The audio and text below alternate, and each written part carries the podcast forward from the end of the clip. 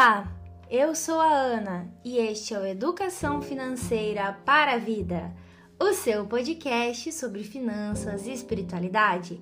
Meu querido e minha querida ouvinte, Feliz Natal! E sim, ainda estamos no tempo de Natal, então não é porque hoje é a segunda ali depois do Natal que a gente ainda não pode falar de Natal, viu?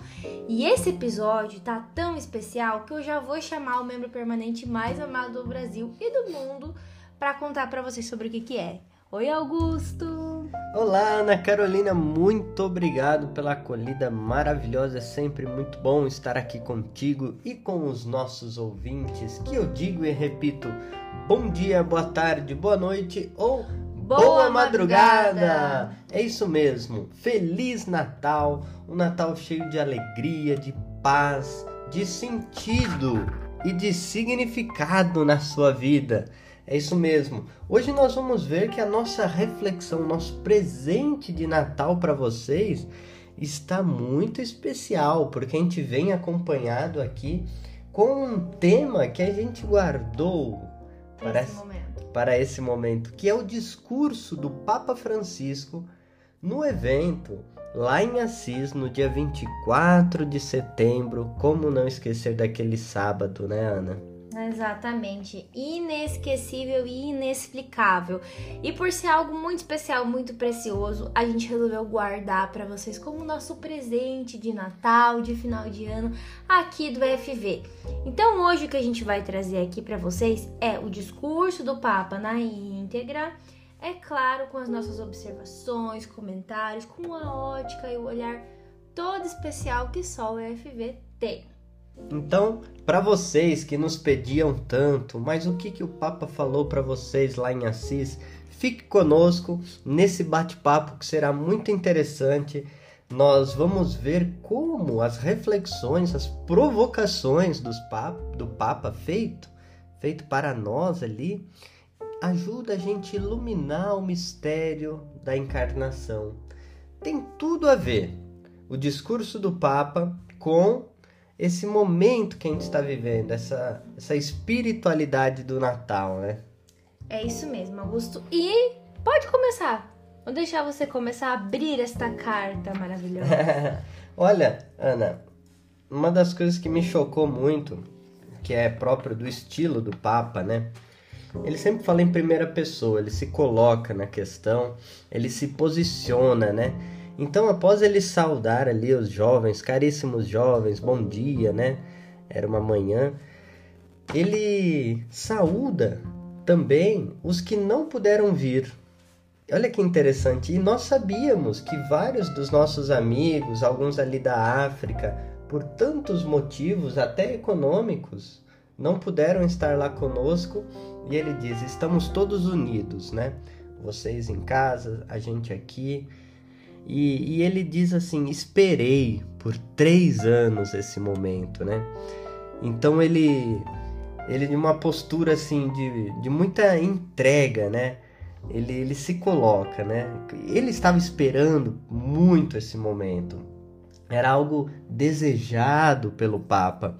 Então, e aí ele coloca isso, né? Que é, a carta convite que ele fez há três anos atrás, primeiro de maio, despertou algo em nós, né? Ele diz em vós, já estáveis comprometidos em criar uma nova economia. A carta abriu um horizonte, fez é, fez né, cada um de nós sentir parte de uma comunidade mundial de jovens com uma mesma vocação. E isso, né, Jovens Unidos, cria uma esperança para mudar esse sistema que é tão complexo e enorme, né? O Papa diz assim: como é a própria economia mundial, né? Isso que ele nos traz. E aí ele continua nos dizendo que falar de economia parece algo muito antigo, no sentido de, de, velho. Mas na verdade, no teu trabalho como economista, pensa, quando as pessoas falam, né? Economia, nossa, parece que. Não, quando fala economista, parece é. que é sempre alguém velho. A senhora Ana, né? Sim, isso, é, isso é verdade. E mas hoje o Papa nos disse, fala-se de finanças. E as finanças ele traz uma perspectiva de algo gasoso, ou seja, algo que não se pode apreender. Acho que aqui ele também está fazendo referência à, à movimentação né, do sistema financeiro mundial, que é muito rápido e cada vez mais a gente é, toca menos nas moedas. Eu acho que o mundo das finanças está muito informatizado, então acho que ele estava fazendo essa é, também essa reflexão aqui. Um né? pouco a partir daquela teoria, né? Me, me soou assim do Zygmunt Bauman. Sim. As relações, o mundo líquido, né? Então, e ele então faz uma retomada. É preciso a gente ir para a raiz, atividade econômica, né? Não ficar assim nessa nessa gasosidade das finanças, essas relações supérfluas. É preciso a gente entrar na raiz da economia, que é o cuidado com o ser humano, com a casa comum. E ele nos provoca: é, vós jovens, com a ajuda de Deus, sabeis fazer, podeis fazer, né? Então só faltou faça. Né? Uhum. É muito interessante. E ele provoca, olha, muitos jovens de, da, antigamente fizeram, deram a sua contribuição. Então é uma provocação para nós, ó, façamos o que a gente precisa ser feito, né? Até me recorda a professora Maria Ângela, professora de economia aqui da Unioeste, que diz assim: fazer o que precisa ser feito, né? Exatamente. Essa provocação do faça. Aqui eu até achei que ele ia falar de São Francisco, como ele, quando ele falou dos jovens que fizeram muitas coisas ao longo da história, mas ele ainda não falou, foi um pouco mais pra frente, né, gente? E aí ele traz uma provocação, na verdade, uma reflexão, que é a realidade da juventude hoje, né? Ele diz que a nossa juventude vive uma época que não é muito fácil, que a gente enfrenta crise ambiental, pandemia, e ele traz a guerra da Ucrânia, né, algo que estava muito latente, e também outras guerras que já existem há anos em tantos outros países que marcam muito a vida da juventude de todas as pessoas. E depois disso ele puxa para a geração dele. Ele fala a nossa geração, então se referindo então às pessoas mais experientes, nos deixaram muitas riquezas, mas não é, soubemos então guardar o planeta, não preservamos a paz. Então a gente gerou riqueza para vocês, mas a gente acabou, entre aspas, né, gerando destruição. É o que ele traz aqui para nós. E, e é legal os exemplos, né? Uhum. Diversas vezes, e é característico né, do discurso, do estilo do Papa, dar exemplos. Ele diz: olha, quantos pescadores, né? Ele deu um exemplo ali em São Benedetto, Benedetto del Tronto tiraram aí é, cerca de 12 toneladas de lixo plástico e muitas coisas desse gênero, né? Então assim, gerar riqueza e gerar a paz e gerar também o cuidado. Então ele nos questiona e dá ali o seu primeiro chacoalhão. Sois chamado a tornar-vos tornar-vos artífices e construtores da casa comum uma casa comum que está em ruínas. Aí aqui ele faz menção explícita ao chamado de Francisco de Assis, feito pelo crucificado né, de São Damião, o crucifixo, que disse para o jovem Francisco no século XIII: Francisco, vai e reconstrói a minha igreja, a minha casa, que como vês está em ruínas. Então, Papa diz: vocês são chamados a ser construtores dessa casa ou seja, dessa economia que está em ruínas. E aí ele diz que essa economia inspirada em Francisco de Assis pode e deve ser uma economia amiga da terra e uma economia de paz. São esses dois primeiros pontos que ele traz, né? As questões ambientais e a questão das guerras. E aí ele diz que é uma, uma economia que tem que considerar a vida em todas as suas dimensões, então transformar essa economia que mata para uma economia da vida, fazendo referência então à exortação apostólica Evangelii Gaudium, né, que é. já havia citado na carta, na verdade, quando ele nos convidou. E aí ele disse que para que a gente alcance este viver bem ou este bem viver, que não é aquela coisa assim, doce vita, né? Que ele traz aquele vida boa e tudo mais. É o bem viver no sentido da mística que a gente tem que aprender dos povos originários, né? Os povos aborígenes que nos ensinam no sentido de como viver e ao mesmo tempo cuidar da, da Terra, cuidar do planeta. Então é possível viver e gerar vida ao invés de gerar destruição. Esse ponto também me chamou bastante atenção. Ah, sim.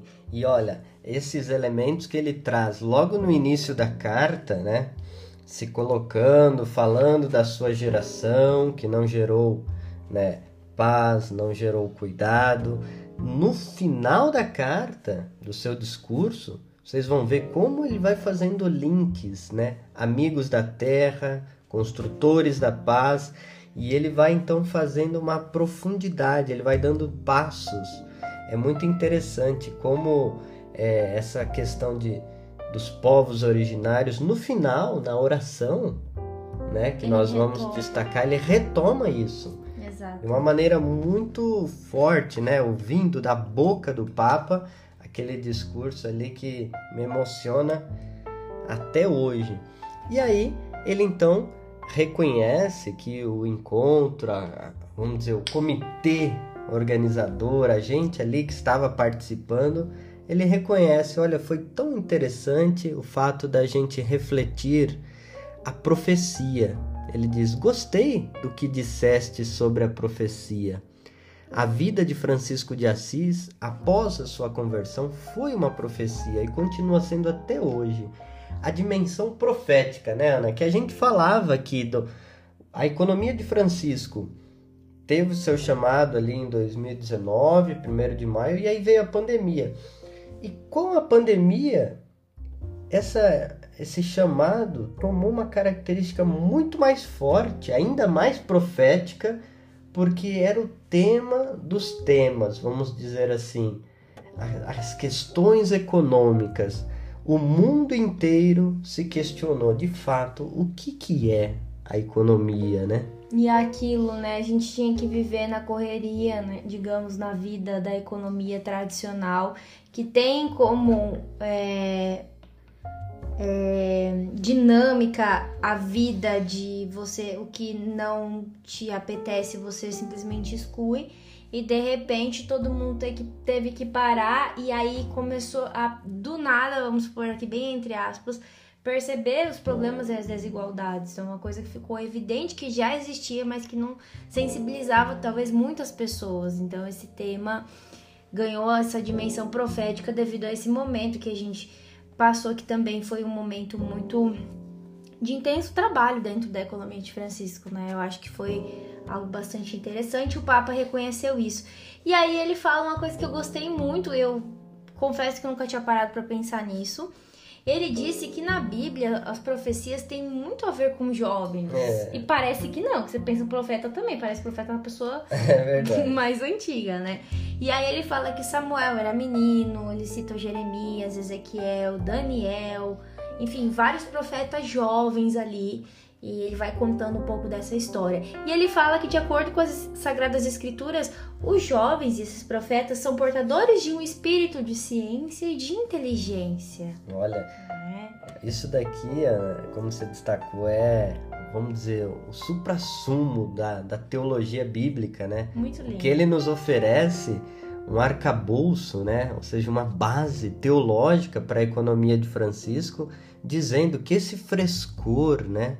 essa jovialidade, isso tem tudo a ver com essa essa rebeldia da profecia, né, do espírito de ciência, de inteligência, da, do anúncio das coisas boas, ou seja, falar em nome de Deus, os profetas, né, que anunciam tudo aquilo que tem a ver com a revelação, com a aliança que Deus fez com o seu povo e denunciando ao mesmo tempo tudo aquilo que não tem a ver com a aliança, ou seja, as desigualdades, a opressão, é, a não acolhida de mulheres, dos órfãos, dos estrangeiros, porque uhum. o povo de Deus viveu esses pecados estruturais e os profetas estavam sempre lá para então denunciar as injustiças. É muito interessante isso. Sim, e eu acho legal que também logo na sequência ele amarra, né, é, o fato de que quando a comunidade civil, as empresas, enfim, as entidades e os agentes econômicos, eles não é, dão lugar aos jovens, falta criatividade, otimismo, entusiasmo e falta coragem para arriscar. Uma sociedade e uma economia sem jovens são tristes, pessimistas e cínicas, ele falou. e aí ele fez uma, uma piadinha, né? Assim, uma provocação muito interessante.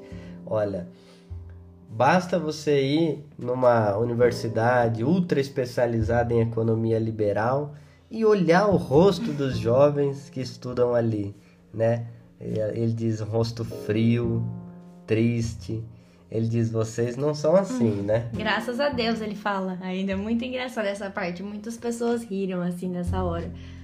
E é nesse sentido, né, que ele está associando essa questão é, da economia ultraliberal, no sentido da economia que vai maximizar, enfim, o dinheiro e em detrimento da vida, né? Então é nesse sentido, né? Uma economia em que não coloca a vida em primeiro lugar. E aí ele fala isso que a, graças a Deus a gente estava ali que a gente não é o amanhã, mas já é o presente, já é uma economia que está acontecendo. E uma economia que se deixa inspirar pela dimensão profética é ela vai trazer uma nova visão do meio ambiente, da terra, né? Então ele traz o fato de que nós, as empresas, instituições precisam é, ter uma não só uma conversão ecológica, isso é legal também, mas a gente precisa questionar o modelo de desenvolvimento econômico. E isso é o ir além, né? É o mais. As estruturas, né? Isso, isso fruto, né, da, uh, da espiritualidade naciana, ou seja, fazer mais, hum. o ir além, né? Superar a si mesmo, vencer-se a si mesmo, fazer mais para e com os demais ou seja, não basta fazer uma maquiagem. Então o Papa diz: olha, se vocês querem se deixar tomar por essa dimensão profética de reconstruir as relações, é preciso questionar o modelo de desenvolvimento. E aí ele cita, né, a economia das plantas, uma, algumas pesquisas inovadoras que estão tendo na atualidade, justamente essa dimensão da cooperação, né? Como que no meio ambiente até quando as plantas parecem ali competir, elas, elas estão cooperando para o bem de um ecossistema, né? Sim, e aí ele traz algo muito legal que é a mansidão e a humildade das plantas. Sua mansidão, humildade e silêncio podem nos oferecer um estilo diferente do que precisamos urgentemente, né? Então é basicamente isso. E aí de novo ele recorre ali é, à questão bíblica, né? Porque ele fala o seguinte, Augusto: a gente pode fazer transições em algumas coisas, mas a gente ainda está preso em um paradigma econômico do século XX. É. Né? Então, ao mesmo tempo, ah, beleza, a gente está fazendo uma transição verde aqui, mas as estruturas que a gente vivencia, as escolhas, elas estão destruindo né, os recursos naturais. E aí ele volta de novo na teologia, achei legal, fala que a Bíblia está repleta de árvores de plantas, árvore da vida, o grão de mostarda, e também já traz São Francisco aqui, né, dizendo que ele nos ajuda com essa fraternidade cósmica com todas as criaturas. E, e citando, né, você falou desse paradigma do século XX, ele diz, olha, nos últimos dois séculos crescemos em dev devastação da terra, né? E quem paga a conta? E ele diz: saqueamo-la. Ou seja, a terra foi saqueada frequentemente para aumentar o nosso bem-estar. É, sem querer o bem-estar de todos, só de um grupinho. Olha só que interessante. Aí entra a concentração de renda, as desigualdades, as injustiças sociais. E ele diz: então, chegou o momento de uma nova coragem do abandono das fontes de energia, né? fontes fósseis de energias, para, para acelerar o desenvolvimento de fontes de impacto zero ou positivo. E ele diz que, além disso, devemos aceitar o princípio ético universal de que os danos devem ser reparados. É o princípio ético universal. Então, a gente, se crescemos abusando do planeta e da atmosfera, hoje nós temos que fazer sacrifícios nos nossos estilos de vida que ainda são insustentáveis, como ele traz, para que a gente possa reparar o que é possível dentro do que a gente já devastou e destruiu. E dentro disso, Ana, me, me fez recordar também os santos padres da igreja dos primeiros séculos e Santo Antônio, ah, que falam muito né, nas suas pregações, quando fala de reparação, reconciliação e restituição, ou seja, um princípio ético universal, devolver aos pobres aquilo que lhes pertence. Lembra de Zaqueu, uhum. né, Evangelho segundo Lucas, quando ele diz: Então eu vou restituir aqueles que eu roubei até quatro vezes mais. Ou seja, aquilo que nós saqueamos da terra e dos pobres é preciso uma restituição. E aí, na sequência, né, eu, eu achei interessante também, ele traz mais um exemplo, né, de um cientista que diz que, que nasceu a neta dele, que ele se preocupava muito com o futuro que essa neta ia encontrar com a Terra e com o planeta. E o Papa Francisco diz que precisamos mudar rápido de uma maneira muito decisiva. E ele diz que conta com a gente, que não é pra gente deixar ele em paz. É pra uhum. gente dar o exemplo, mas não é para deixar ele em paz. E ele disse que é preciso coragem e um pouco de heroicidade, né? É. Uma atitude um pouco mais extrema, como foi a atitude de Francisco, né? E aí ele disse que num encontro ele ouviu um jovem de 25 anos que tinha acabado de se formar engenheiro de alto nível. E ele disse que não conseguia encontrar trabalho. Depois de um tempo, encontrou esse mesmo jovem numa indústria, só que quando ele foi para lá, ele não sabia muito bem o que essa indústria trabalhava. E aí ele começou a estudar e descobriu que, que eles fabricavam armas. Então ele desistiu de trabalhar para essa empresa, para não colaborar, enfim, com essa economia da morte, economia da guerra. Então ele traz sempre exemplos, né, para levar para nossa vida prática. E, e, ele diz então esses heróis que nós precisamos hoje, né, a gente capacidade de agir a partir de princípios éticos. E eu acredito, Ana, que essa provocação do Papa é muito pertinente, porque nós estávamos lá em cerca de mil jovens, então uma parcela bem pequena da população, e o fato de ser fermento da massa, ser sal da terra e luz do mundo, que é essa provocação profética, é, já nos convoca né? O fato de estarmos lá em Assis e ser multiplicadores das vozes dos pobres para e com eles é, é uma grande responsabilidade que a gente tem, né? De fazer a economia de Francisco e Clara acontecer no aqui e agora das relações com os nossos ouvintes, com a nossa vida, com o nosso matrimônio, aqui no trabalho com a Arquidiocese de Cascavel, a Diocese de Toledo, fazendo o FV acontecer. Eu achei assim muito bacana isso, né? Com certeza, é justamente essa proposta que a gente traz para vocês, né? Para que cada um de vocês comece a refletir e comece a mudar também escolhas e estilos de vida, que é algo que o Papa trouxe de uma maneira muito enfática no seu discurso, né? Bom, e aí depois olha que legal, ele traz a sustentabilidade e diz que é uma palavra com muitas dimensões. Além da dimensão ambiental, a gente tem a dimensão social, relacional e espiritual. Isso achei demais. E aí é, é, muito interessante, né? Essa sacada dele foi assim de uma genialidade incrível, né? O que, que é a sustentabilidade, né? A gente geralmente a gente fala ah, sustentabilidade ambiental, desenvolvimento sustentável, e ele, como ele fez na Laudato Si em 2015, então ele faz o que? A sustentabilidade social. A gente precisa reconhecer que o grito dos pobres e o grito da terra são o mesmo. As nossas escolhas ambientais têm impactos altamente na, na redução ou não da miséria e da desigualdade. Aí traz a questão da poluição também, né, das calamidades ambientais é, das as calamidades de justiça social, as injustiças políticas, né? E aí ele deu um exemplo aqui sobre o povo martirizado de Roy, Rohingyas. Eu não sei se citar direito, né? Que é um povo que vagueia de um lado para o outro porque não pode viver na, na própria pra, pátria. Uma injustiça, então, portanto, política. Isso também faz parte do âmbito econômico. E aprofundando as insustentabilidades, ele cita as relações.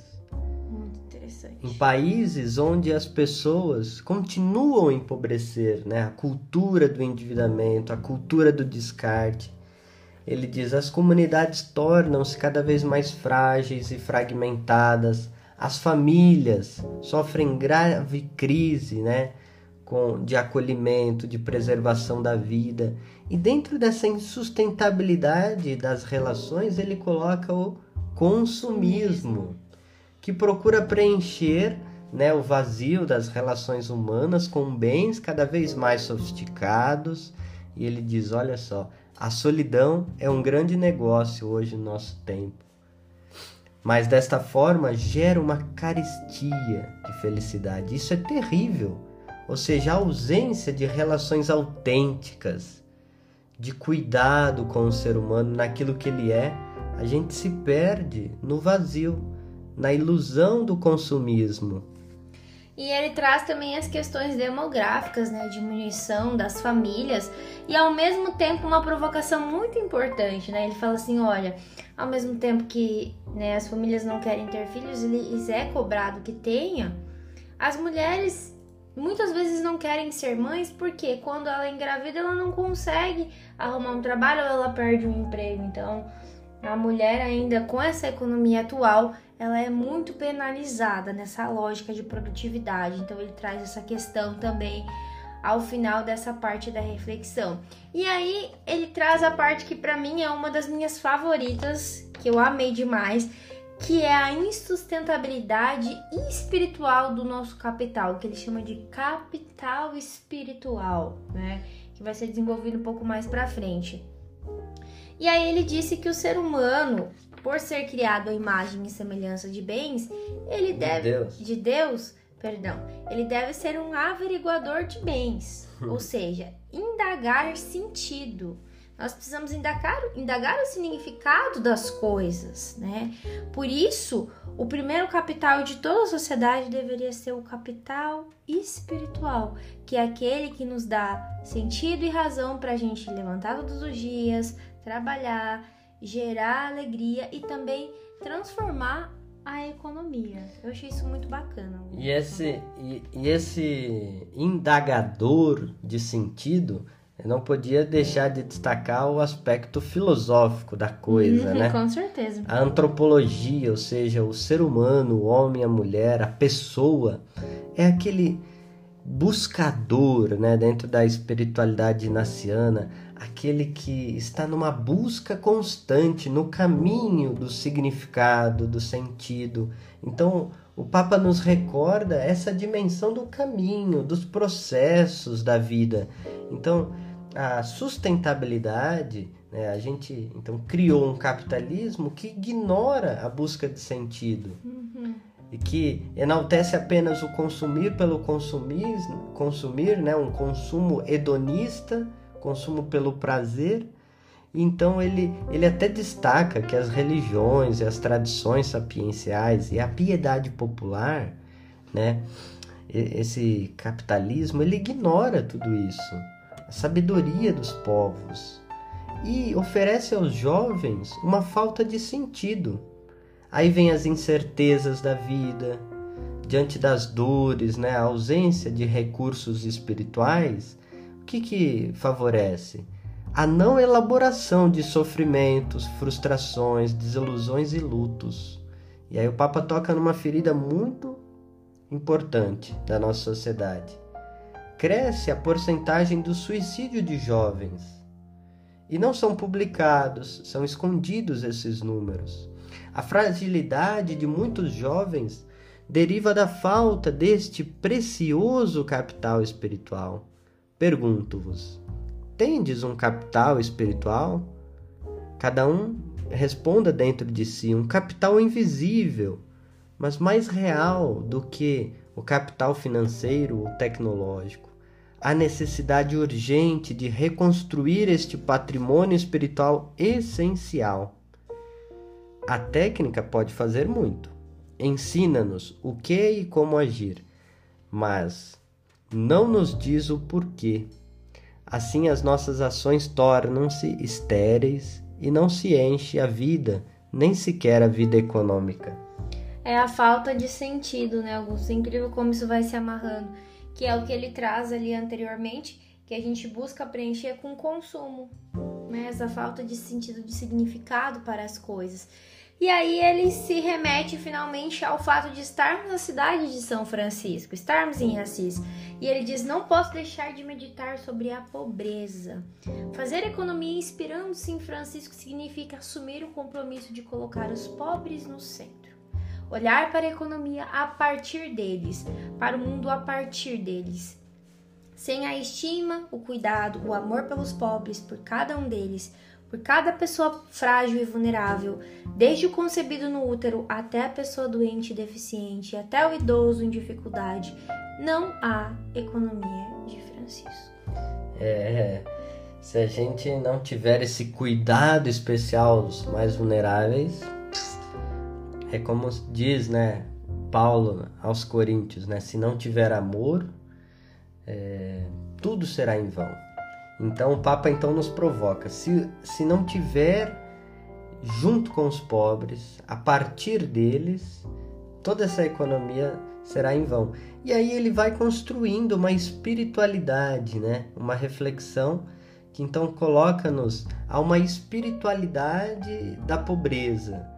Que ele diz assim: é, essa economia de Francisco não deve apenas trabalhar para os pobres, é algo que ele já vem falando muitas vezes, né? não é um assistencialismo barato ou um iluminismo, né? Vou fazer uma ideia bonita para enfiar na cabeça dos pobres. Não. Ele diz assim: o nosso sistema produziu muitos descartes. E às vezes a gente é cúmplice disso, dessa economia que mata. Então ele nos diz: estamos fazendo o suficiente ou estamos pintando uma parede, mudando a cor da parede sem alterar as estruturas? Então ele está chamando de novo a importância e necessidade das mudanças estruturais. É preciso é, fazer isso. Talvez a gente não. É, a resposta não consista no que a gente pode fazer, mas como podemos começar novos caminhos, novos processos para que esses pobres também se tornem protagonistas das mudanças, né? E aí entra uma, uma parte interessante que é óbvio que eu vou deixar para Augusto falar aqui, que ele nos diz que São Francisco amava não só os pobres, mas também a pobreza. E aí vem a explicação. Ah, sim. Existe um texto muito legal, Ana, do século XIV, que é, se chama Sacrum Commercium. Uhum. Os nossos ouvintes podem procurar e ler, está disponível é, na, na internet, que é o sagrado comércio. É, comércio no sentido das relações, uma, uma relação sagrada, que é uma historinha né, criada ali no século XIV de Francisco que desposou a pobreza. E a pobreza era a, a ela estava viúva, né, depois de Cristo, passando por muitos séculos, até que encontrou Francisco e eles tiveram essa, essa relação esponsal de marido e mulher e Francisco então vai vai assim se relacionando com ela e é muito interessante o que o Papa nos traz, né? Esse amor à pobreza, porque ele diz assim, né? É, digamos assim, Francisco ia ao encontro dos leprosos não tanto para ajudar, né? Ah, eu vou fazer uma caridade aqui, não mas fazia porque queria ser pobre como eles e enxergava neles Jesus Cristo. E o Papa então diz: Jesus se despojou para ser pobre com os pobres. Pois bem, a primeira economia de mercado, nascida ali na Europa no século XIII, em contato diário com os franciscanos, que eram amigos desses primeiros mercadores, sem dúvida, uma economia que criava riqueza, mas não desprezava a pobreza. Olha que interessante. Uhum. Criar riqueza sem desprezar a pobreza. E ele então ressalta: nosso capitalismo, ao contrário, quer ajudar os pobres, mas não os estima. Não compreende a bem-aventurança paradoxal. Isso é muito legal, gente. Bem-aventurados os pobres. Não devemos amar a miséria. Aliás, devemos combatê-la, sobretudo criando trabalho e trabalho digno. Mas o Evangelho nos diz que sem estimar os pobres, nenhuma miséria pode ser combatida. E ao contrário, é a partir daqui que devemos começar. Também vós, empresários, economistas, vendo esses paradoxos evangélicos de Francisco. Olha só que interessante, né? Viver esse paradoxo, ou seja, gerar riqueza, gerando comunhão, partilha, sem desprezar os pobres e estimando eles, ou seja, vocês participam junto conosco. Essas reflexões agora me fez recordar, Ana, que muito se diz, né, sobre é, Bolsa Família, auxílio emergencial, ajudar os pobres, distribuição de renda, orçamento participativo.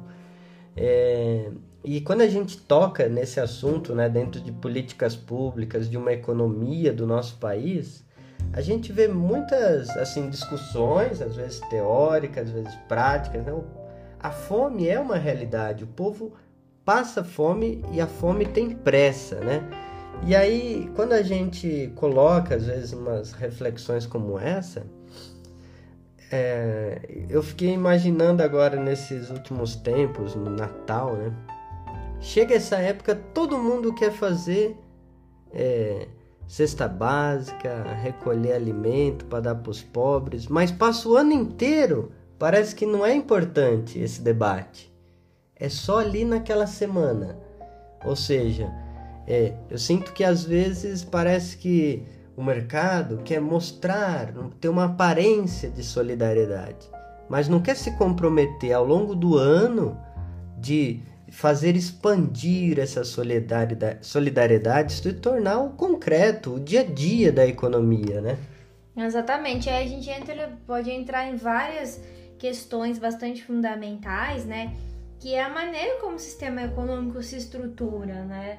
É, para que ele funcione da maneira que ele acontece hoje, é, a gente tem então diferentes pessoas de diferentes rendas, situações enfim, classes sociais. E uma vez que a gente começa a não só ajudar, suprimir essas necessidades básicas, que é o que o Papa Francisco está falando, temos que combater a miséria, mas se depois disso a gente vai ficar fazendo isso, só isso, isso não muda a estrutura, né? E aí é que eu acho também o ponto-chave que para mim é o coração da economia, sempre vai ser, e ele traz isso no discurso, criar trabalho digno, porque através do trabalho digno a pessoa vai ter renda, ela vai ter, enfim, um, um significado, um sentido e vai ter, enfim, uma, uma escada de mudança, né? óbvio, vai ter a educação entrando aí. E aí ele fala sobre o trabalho digno, né? Que é o ponto que o pessoal trabalha muito na Vila do Augusto, né?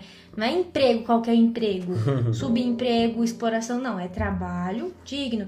Um trabalho que, além de fazer com que a pessoa promova né, e melhore de, de vida também vai ajudar o planeta como um todo. Né? Isso, é, isso é uma coisa bastante interessante. Eu acho que poderia dar assim um outro.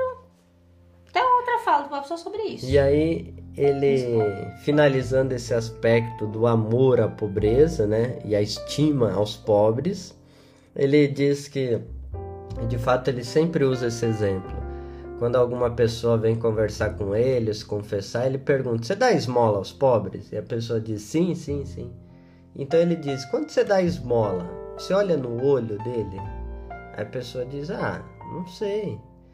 Então o Papa continua aí: Quando você dá esmola, você joga moeda?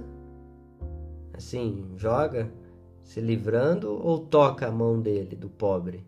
Fitar os olhos, né? Ele diz assim: não fitar os olhos, não tocar, este é um afastamento do espírito da pobreza, um afastamento da realidade verdadeira dos pobres, a humanidade que toda relação humana deve ter, ou seja, tocar, se envolver. E se e deixar incluir, né, Augusto? Deixar as pessoas participarem e incluir. Eu acho que isso aí é é o ponto importante. E para finalizar, ele deixa três indicações de um caminho, um percurso, como um bom jesuíta, né? Três pontos para a gente pensar aqui, né? Avançar. Primeira coisa, olhar para o mundo através dos olhos dos mais pobres. Muito legal que a gente estava refletindo.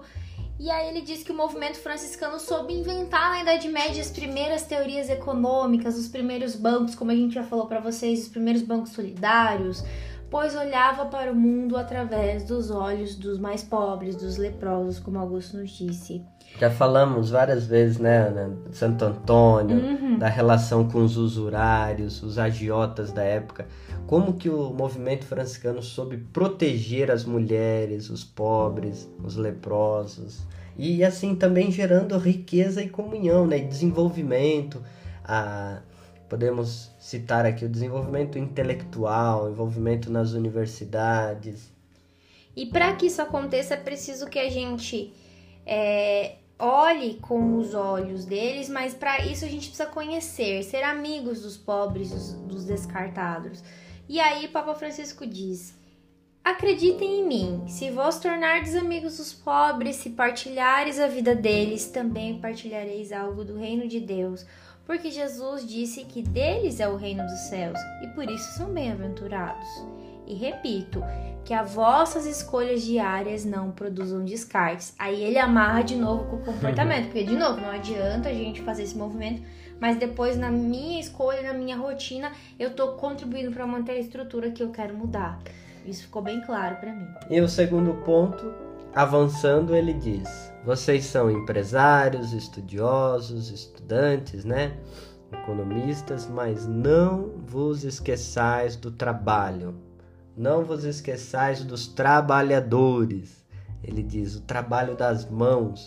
O trabalho agora é o desafio do nosso tempo e será ainda mais o desafio do amanhã. Sem trabalho digno, bem remunerado, os jovens não se tornam realmente adultos. As desigualdades aumentam. Às vezes, consegue-se sobreviver sem trabalho, mas não se vive bem. Olha só. Por conseguinte, Enquanto criais bens e serviços, não vos esqueçais de criar trabalho, trabalho bom e trabalho para todos. Aqui, Augusto, eu acho legal porque remete bastante com os empreendedores, né? Beleza, eu crio produtos e serviços que tem que ser produtos e serviços que vão ajudar, enfim, a casa comum e essa nova economia, mas eu não posso esquecer de criar trabalho com dignidade para as pessoas dentro desse processo, dentro dessa estrutura, né? Isso é muito interessante. E por último, a gente tem a terceira indicação que é a encarnação. Em momentos cruciais da história, quem soube deixar uma boa impressão o fez porque traduziu as ideias, os desejos e valores em obras concretas, ou seja, pôr a mão na massa, né? Além de escrever e fazer congressos, aqueles homens e mulheres deram a vida a escolas, universidades, bancos, sindicatos, cooperativas, instituições. Mudarão o mundo da economia se com o coração e a cabeça usarem a linguagem do sentimento, do coração, unida à linguagem das mãos. Deve fazer o que sentes e pensas, sentir o que fazes e pensar no que sentes e fazes. Esta é a união das três linguagens. As ideias são necessárias, atraem-nos muito especialmente quando somos jovens, mas podem se transformar em armadilhas se não se tornam carne, ou seja, realidade, compromisso diário. Aquilo que diz Santo Antônio, estamos fartos de palavras, né? Que cessem as palavras e que falem as obras. E o Papa então destaca que a igreja sempre rejeitou a tentação gnóstica, né?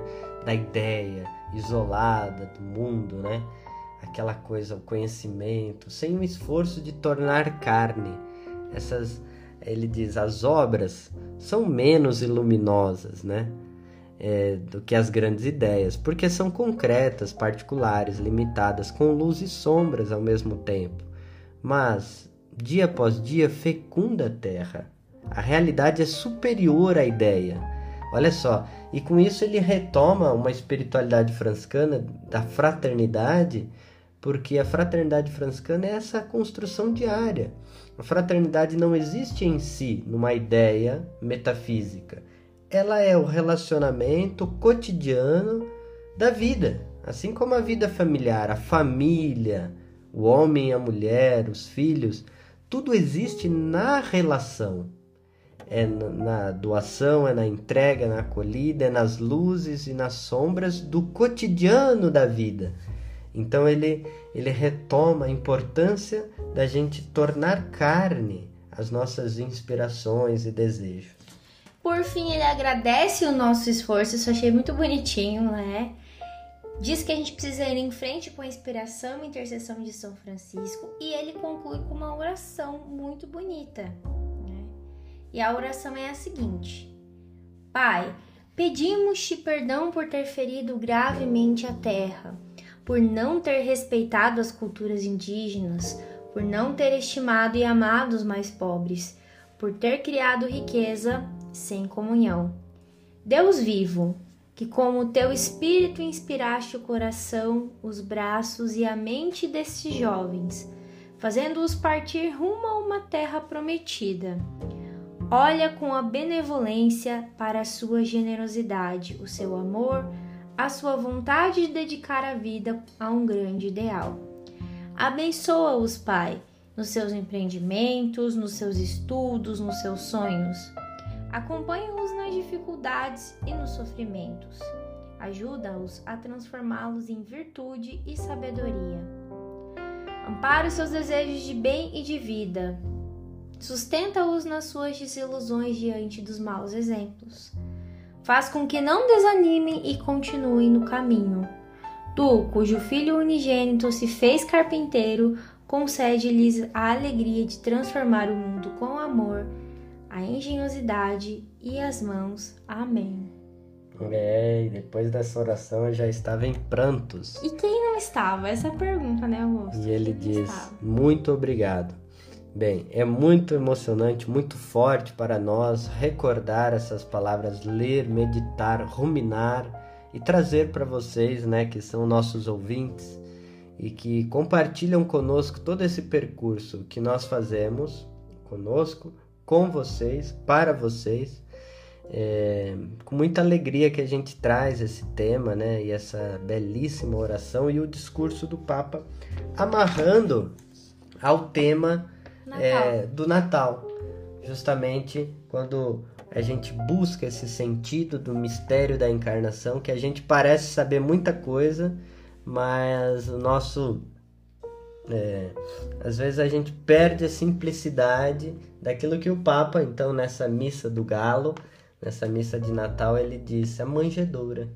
Ou seja, Maria deitando o menino na manjedoura, os anjos que dizem que o sinal que a gente encontrará é um menino envolto em panos deitado na manjedoura e os pastores que foram convidados a ver o menino então o Papa nessa provocação desta dessa simplicidade da manjedoura, ele diz que ali é o sinal não casual que Deus adentra a história, o modo como Deus quis se fazer presente na história para fazer que a história renascesse.